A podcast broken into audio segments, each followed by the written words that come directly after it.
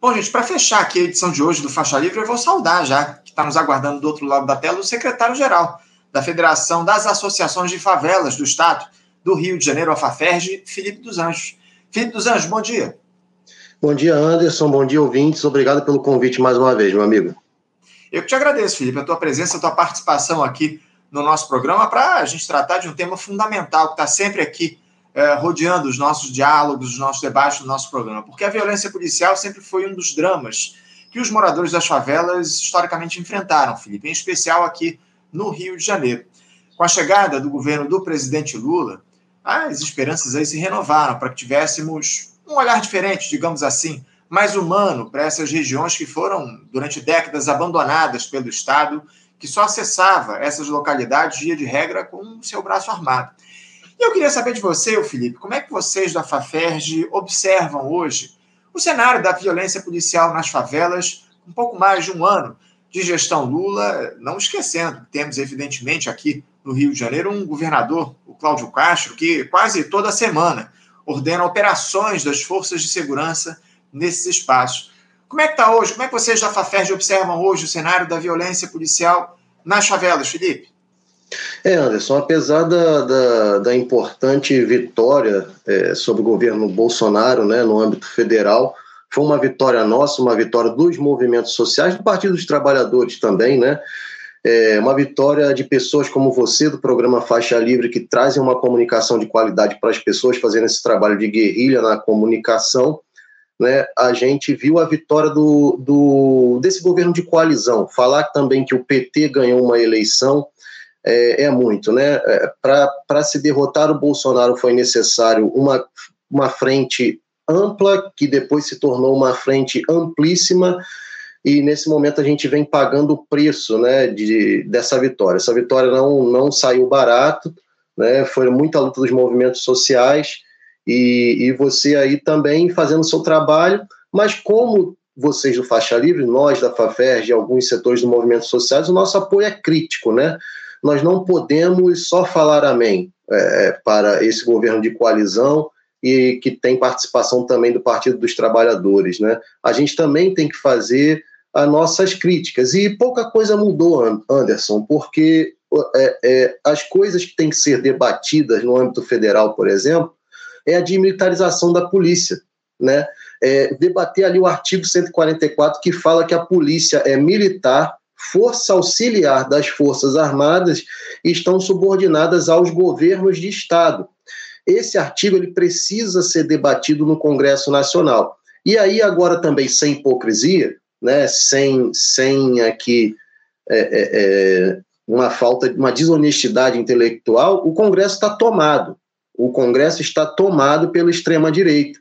É a bancada da Bíblia, é a bancada do boi e é a bancada da bala. E aí a gente tem que tentar fazer esse movimento na medida do possível. E, a meu ver, Anderson, é, é, o, que, o, o que pode ser feito no âmbito federal é começar a movimentar as bases. Isso vai ser um, um, um processo longo, porque o Congresso Nacional está tomado né, é, é, por, pela extrema-direita. Então, isso, isso via Congresso vai ser muito difícil. A gente precisa fazer via povo. E para fazer via povo, e para levar esse debate, tem que ser fazendo trabalho de base, tem que ser falando com o cidadão, tem que mostrar, por exemplo, como funcionam as polícias pelo mundo, com as com as câmeras, né? As polícias pelo mundo são, são subordinadas geralmente aos prefeitos, né? Tem processos disciplinares rígidos, processos de, de procedimentos rígidos. A gente precisa falar porque para a maioria da população, está acostumada, de certa forma, né? Está habituada, não acostumada, não é a palavra, a achar que a polícia é assim mesmo, que ela é violenta e que vai agir dessa forma, e não, não é dessa forma que tem que ser feito, entendeu? A gente sabe que essas operações policiais enxuga-gelo, mais uma vez, não dão resultado nenhum, né? E a gente tem coisas também, por exemplo, é, é, momentos de redução de danos, que eu digo. Por exemplo, a DPF das favelas, que o Faixa Livre acompanhou aqui diariamente, essa discussão foi muito importante, a comunicação de vocês. Foi um grande avanço a DPF das favelas, né? mas ela é uma medida de redução de danos. A câmera nos uniformes dos policiais é importantíssimo. A câmera nos uniformes do, do, dos policiais, ouvinte, é no mundo inteiro. Isso não é uma novidade, não. Isso é novidade aqui. No mundo inteiro, o policial tem que prestar conta do trabalho dele, ele está armado, ele pode tirar a vida de uma pessoa. Então, é, é um trabalho perigoso, é um trabalho sério, né? É, é, é, um trabalho complicadíssimo você, você fazer a segurança pública, e é por isso que a gente precisa dessa vigilância. Mais câmera no uniforme dos policiais é redução de danos. E eu fico muito triste, Anderson, quando eu vejo companheiros da, da esquerda, parlamentares até, vendendo a câmera nos uniformes como se fosse a solução como se fosse a solução para uma instituição que foi fundada em 1809 e que vem exterminando negros que, e que vem através de processos como terrorismo de Estado, que não é novo, que, que o que é feito nas favelas, muitas vezes essas operações podem ser qualificadas tranquilamente como terrorismo de Estado, porque 99,9% daquela população é, é, é, de bem, é trabalhadora, né? E, e, e assim, não, não estamos numa guerra, é bom é, estabelecer isso aqui é, essa, essa narrativa da guerra é muito ruim, sabe por quê? Porque na guerra as pessoas viram números. É como em Gaza agora, que tem mais de 23 mil palestinos mortos, as pessoas viram 23 mil, mais de 10 mil crianças já foram. Quantas crianças nós perdemos aqui? Então, numa guerra, a guerra ela tem, a guerra é um fenômeno filosófico também. Ela transforma as pessoas em coisas, em números, em perdas, em, em quantidade ela leva tudo consigo. Então nós não estamos em guerra, porque a gente só quer trabalhar, a gente só quer melhoria para os nossos territórios, né? A gente quer saneamento, quer saúde, quer educação, que é o que está é tá garantido aqui na Constituição Federal. Né? Então, resumindo, é, é pouca coisa, houve pouco avanço é, nesse sentido, mas eu acho que o governo federal ainda tem um papel importante né, nisso, que é debater o que a gente precisa debater, que é a desmilitarização das polícias no Brasil. Você vê espaço, Felipe, para ser feito esse diálogo com o governo federal, desmilitarização das polícias no Brasil? Eu te confesso que, sinceramente, vejo pouco espaço, a partir especialmente de falas de figuras que fizeram parte da estrutura governamental especial no Ministério da Justiça. Lá, o, o Ricardo Capelli, uh, que foi secretário do, do Ministério da Justiça é, era uma figura que adotava essa lógica militarista com força. Eu queria que você falasse um pouco se você, a partir dessa chegada do Ricardo Lewandowski, do ministro Lewandowski, ao Ministério da Justiça, vê algum espaço para uma abertura para que esse diálogo a respeito da desmilitarização das polícias seja feito no âmbito do governo federal. Sim, sim, a gente vê aí o Lewandowski como uma boa escolha do, do um homem democrata, né? É, é uma boa escolha do, do governo Lula para o Ministério da, da Justiça. A gente tem que pensar também que a gente vive lá, Brasília é a política, né? O Lewandowski também foi escolhido porque setores aí da, da, da direita, liberais e da extrema direita, da extrema direita não, mas setores é, é mais liberais tem bons olhos para o Lewandowski, que a gente também não pode ficar né, na, à margem disso, o PT fez essa escolha. E o que a gente faz aqui, Anderson, a gente tem boas relações, boa entrada com o Partido dos Trabalhadores, né? Para quem não conhece, por exemplo, a Benedita da Silva é uma das fundadoras da FAFES, fundadora do grupo feminino, foi uma mulher importante na, na Constituinte, né? É importante até hoje, uma figura de luta, né, que representa as favelas no Congresso Nacional, nós temos, fazemos esse, esse debate, né? Mas o nosso debate, principalmente, ele é feito ali na base. Como, por exemplo, Anderson, a gente pergunta para os nossos companheiros que votaram. E, e assim, é, é, sem demagogia. O Bolsonaro, quando foi eleito, foi eleito com voto da favela. Muitos, muitos votos. O Witzel, quando foi eleito, voto da favela, das, das periferias do Brasil, vamos botar assim, estamos no âmbito federal.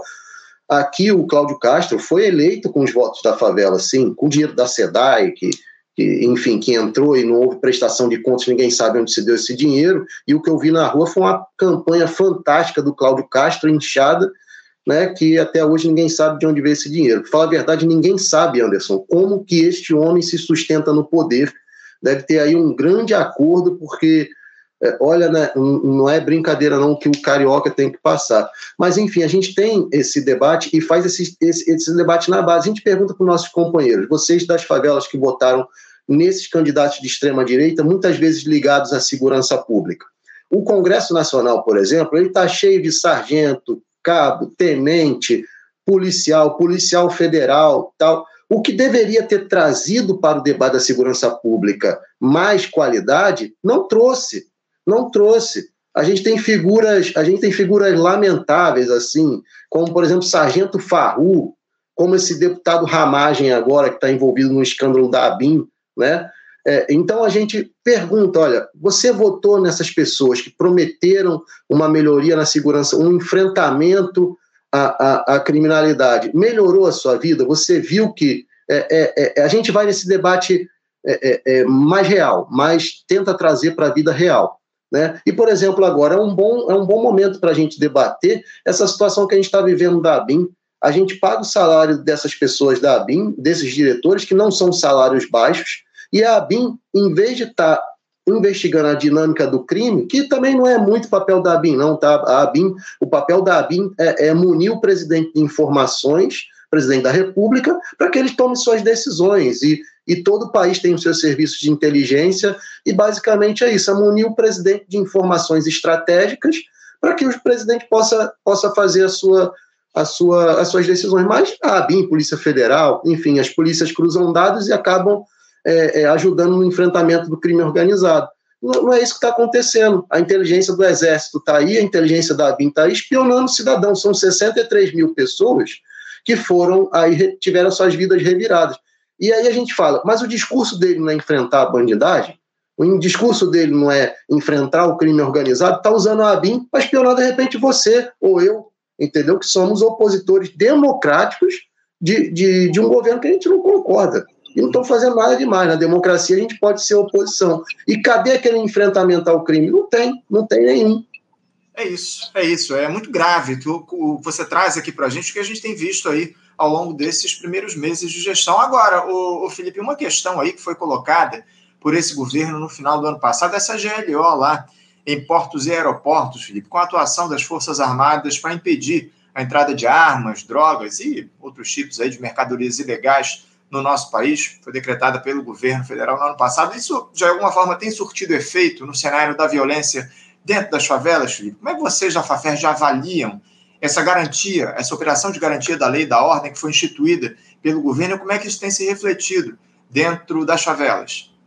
Olha, Anderson, efeito nenhum, meu amigo, efeito nenhum porque é importante que essa GLO fosse feita nos portos, aeroportos. É, é, assim, é uma, é uma catástrofe menor. Você imagina uma GLO nas favelas novamente? Que eu acho que o governo é, é, do Partido dos Trabalhadores jamais vai voltar a cometer esse erro, né? Que foi aquela, por exemplo, aquela operação na maré desastrosa, aquilo foi uma catástrofe que até hoje o, o, a gente tem dificuldade de fazer trabalho de base na maré devido ao trauma que, aquela, que aquilo ali ficou. É importante, mas é, sabe o que é mais importante? Fortalecer a Receita Federal, fazer concurso para a Receita Federal, fortalecer, ah, sair desse papo que, que a gente que você estava conversando com o companheiro anterior, de que o Estado está muito inchado, de que não, não, não. a Receita Federal tem que ter funcionário, tem que trabalhar, porque o, o, o país tem dimensões gigantescas. Outra coisa que a gente tem que ter coragem é a gente é, é, é debater a legalização das drogas, né, a descriminalização do uso de drogas, porque se você, como é que você sabe que, que as pessoas estão consumindo drogas, que está aumentando diminuindo? Pela apreensão. Ninguém faz um questionário na rua perguntando: você usa drogas? Você não usa? Mas se a apreensão de drogas ela vem aumentando a cada ano, a cada ano bate recorde, porque as pessoas estão usando essas substâncias. E esse problema não é do usuário, não. Eu estou falando aqui, mas não é do usuário. Só que quando você trata um problema que é de saúde pública como segurança pública, você inverte o problema e você arranja outro, que é essa violência, que são essas operações desastrosas que ocorrem e que não resolvem nada. É, é, é, é sabe? Você ficar aqui onde a droga já chega fiscalizando, ótimo, é bom também. Mas e as nossas fronteiras?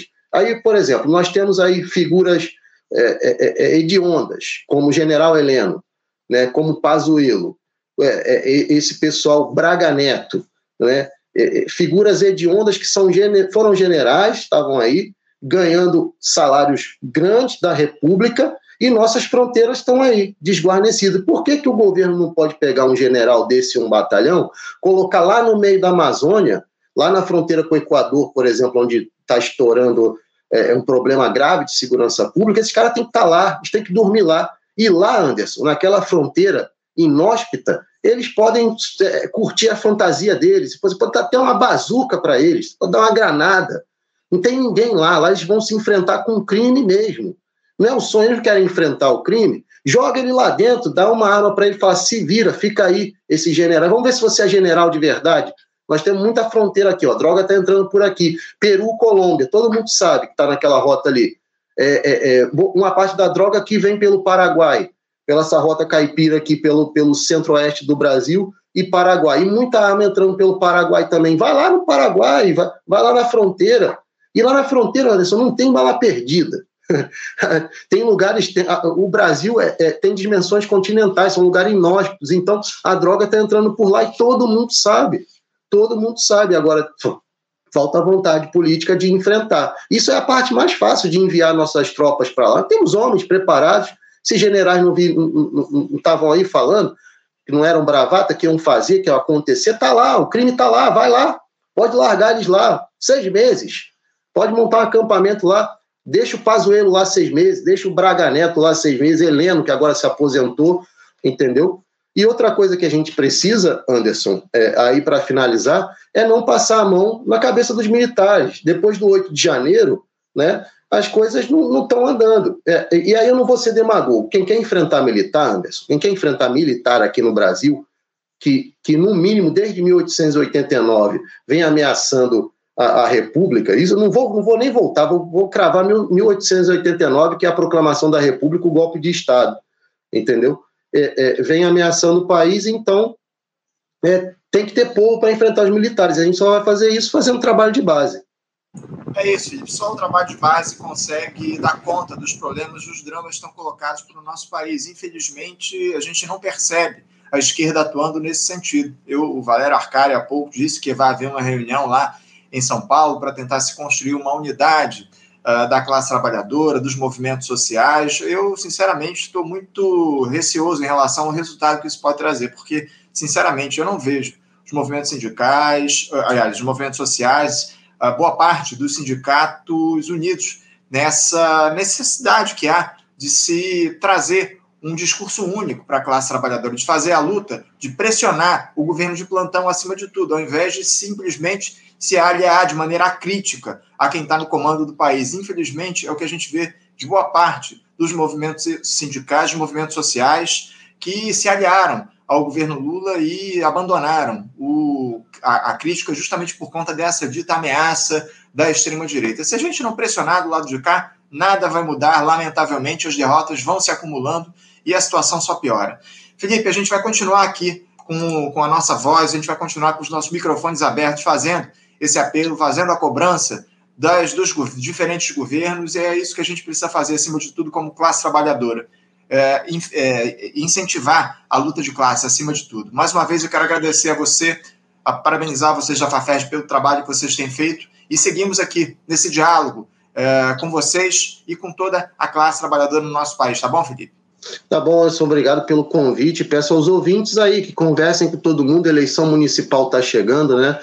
O tema da segurança pública vai ser central. E eu acho que é isso, é, é, conversar, é você que tem um pouquinho mais de conhecimento, falar com as pessoas, porque a extrema-direita, a gente viu episódios como Justiceiros de Copacabana, né? O nosso povo também está cansado aí de, de, de, de, ser roubado, enfim, né? essa dinâmica assim mais, mais comum do crime, a pessoa tem um celular roubado, está parcelado, ela fica desesperada e aí ela vai para a urna né, votar em quem promete uma solução fácil para aquilo ali. Solução fácil não tem os ouvintes. É, a realidade é essa. Anderson, obrigado aí pelo convite mais uma vez, meu amigo. Obrigado, Felipe. É isso. Solução fácil não há. É preciso luta acima de tudo. Obrigado. Um abraço para você, Felipe. Até a próxima. Conversamos aqui com o Felipe dos Anjos, ele que é secretário-geral da Federação das Associações de Favelas do Estado do Rio de Janeiro, a FAFERJ, falou um pouco a respeito de como é que anda a situação da segurança pública, da violência policial em especial, nesse espaço, nas favelas do nosso país aqui no Rio de Janeiro. Felipe, que há bastante tempo conversa no nosso programa, trata desse tema e mais uma vez ele trouxe aqui a experiência dele, a experiência em loco, né? Felipe mora na favela e traz aí esse diálogo com a gente a respeito da situação nesses espaços a partir da atuação do governo Lula. Bom, gente, vamos encerrando aqui a edição de hoje do Faixa Livre. Quero agradecer demais a grande audiência de vocês no dia de hoje. Muito obrigado. Não esqueçam de comentar aqui a nossa live, compartilhar o nosso conteúdo, curtirem aqui a nossa transmissão. Eu sempre digo aqui, essa interação de vocês, espectadores, faz com que o Faixa Livre chegue a mais pessoas. O YouTube, ele distribui os vídeos a partir justamente dessa interação, ou seja, quanto mais curtidas, quanto mais comentários, quanto mais compartilhamentos, mais o Facebook disponibiliza esse vídeo para pessoas que nunca acessaram, que nunca assistiram ao Faixa Livre. Então, essa participação, esse apoio de vocês é mais que fundamental para a gente avançar nesse projeto democrático em defesa da classe tra trabalhadora. Agradeço muito a presença de todos e amanhã, a partir das 8, estaremos de volta com mais uma edição do nosso Faixa Livre. Uma boa terça-feira para todo mundo, um abraço e até amanhã. Você, ouvinte do Faixa Livre, pode ajudar a mantê-lo no ar. Faça sua contribuição diretamente na conta do Banco Itaú, agência 6157, conta corrente 99360, dígito 8. Esta conta encontra-se em nome do Sindicato dos Professores do Município do Rio de Janeiro e região, o Simpro Rio, uma das nossas entidades patrocinadoras, mas seus recursos são destinados exclusivamente para o financiamento do nosso programa. Você pode fazer sua doação de qualquer valor, utilizando também a nossa chave Pix, que é ouvinte@programafaixalivre.com.br. Sua contribuição é fundamental para a manutenção desta trincheira progressista no ar.